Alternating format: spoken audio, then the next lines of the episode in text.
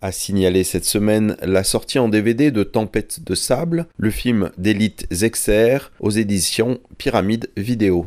Grand prix du festival de Sundance, ce film représenta Israël cette année aux Oscars.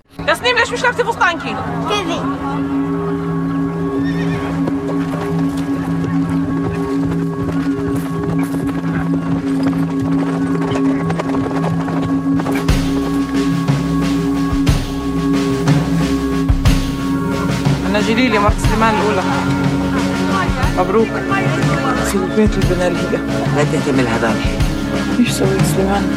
كان لازم اسويه كمان مرة لازم ما عندي ايش احكي Réalisé par la jeune israélienne Elite Zexer, ancienne étudiante de l'école de cinéma de l'université de Tel Aviv, ce premier film s'intéresse à une communauté peu présente dans le cinéma israélien à travers le sujet universel d'une jeune fille promise au mariage à un inconnu, en dépit de son attirance pour un jeune homme d'une autre tribu bédouine qu'elle a rencontré dans le cadre de ses études, la réalisatrice apporte une vision complexe et nuancée d'une réalité de vie entre la bigamie des hommes, la résignation des femmes et la révolte des filles.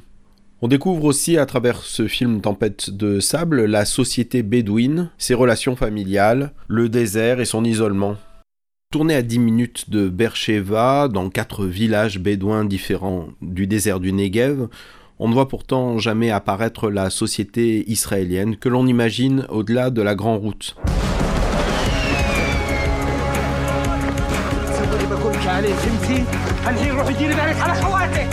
Écrit en hébreu par la réalisatrice, le scénario est d'abord euh, traduit en bédouin, une sorte de dialecte arabe. Les acteurs, des arabes israéliens non bédouins, ont donc dû apprendre cette langue.